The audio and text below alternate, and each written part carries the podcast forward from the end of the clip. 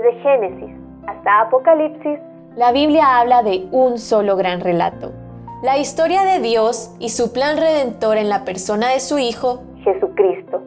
Te invitamos a escuchar este extracto de la Biblia devocional centrada en Cristo, presentada por Lifeway Mujeres y Biblias Holman.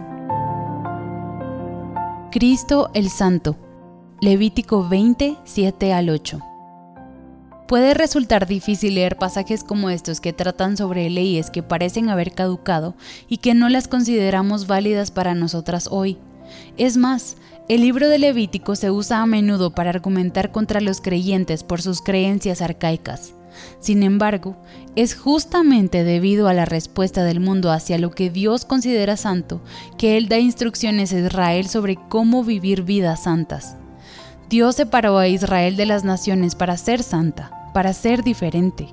Esto implica que los israelitas no alcanzarían por sí mismos la santidad, sino que la recibirían de Dios y les encomendaría mantener esta condición. Dios le dio al pueblo de Israel el mandato de santidad moral porque Él lo hizo diferente.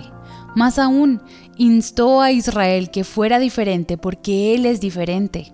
¿Acaso no es una declaración de la gracia de Dios incluir este recordatorio en los versículos 7 y 8, en medio de una lista de cosas que no deberían hacer? Es casi como si para no abrumarlos con estos mandatos les recordara y les exhortara con estas palabras. Sean diferentes, cumplan mis mandamientos, pueden hacerlo porque yo los he santificado. Ustedes han sido puestos aparte porque yo los he puesto aparte y aún más reconfortante, Él tiene el poder para hacerlo. Solo Él podía santificarlos porque Él es santo. Esto puede traer a la mente pasajes de Primera de Pedro. Nosotras también tenemos el mandato de vivir moralmente separadas del mundo, justo como Israel debía ser diferente de las naciones paganas. Aunque Levítico podría no parecer relevante para nosotras hoy, de la manera en que sí lo son pasajes del Nuevo Testamento, es un dulce recordatorio de la inmutabilidad de Dios. Con el fin de mantener la relación que se había establecido entre Israel y Dios en el Éxodo, Dios proveyó a la nación de un sistema sacrificial a través del cual manifestaba su gracia. Hoy, Dios a través del sacrificio de su Hijo Jesucristo manifiesta su gracia.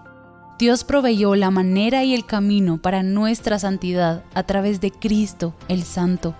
De manera similar a Israel, no fue por causa de nuestros méritos ni nuestra justicia que hemos sido santificadas, ha sido por causa del sacrificio de Jesucristo, para que podamos vivir vidas diferentes a las de las personas del mundo. Él nos ha dado al Espíritu Santo.